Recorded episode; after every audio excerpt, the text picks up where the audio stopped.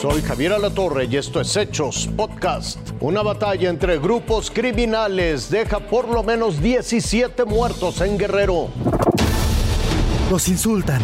¡Hola, guaches! ¡Puros guaches de la Dos, cuatro, cinco, seis, pendejos. Los avientan. ¡Hola,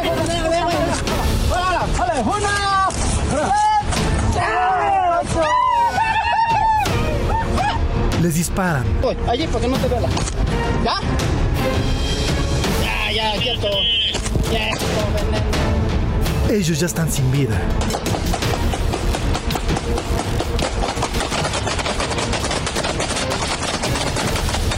Son las cruentas imágenes que circularon del presunto enfrentamiento entre dos grupos criminales, los Tlacos y la familia michoacana.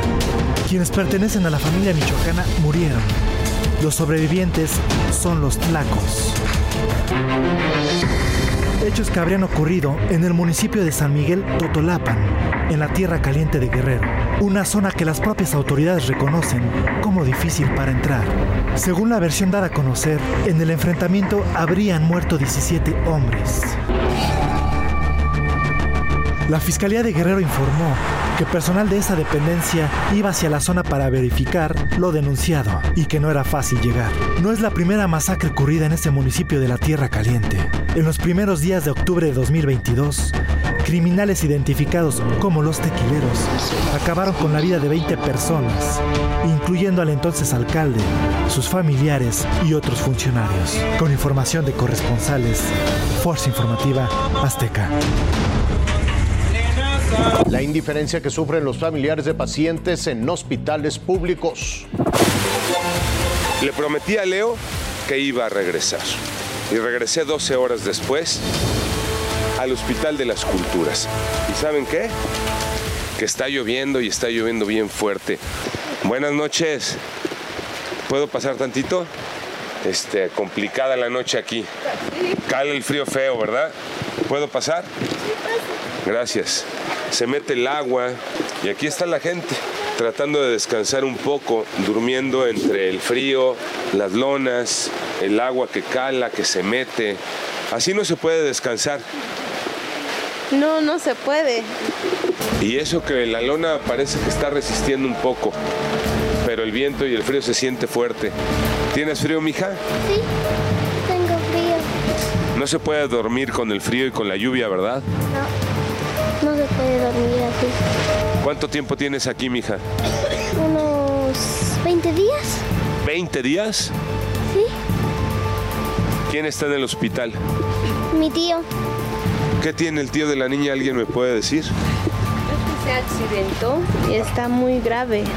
¿Ustedes todos son la misma familia o están compartiendo? No somos la familia. Sí, ya llevamos casi 20 días aquí. Pues sí, casi 20 días aquí y la noche no pinta para bien, eh, está reciando el agua. Sí, bastante.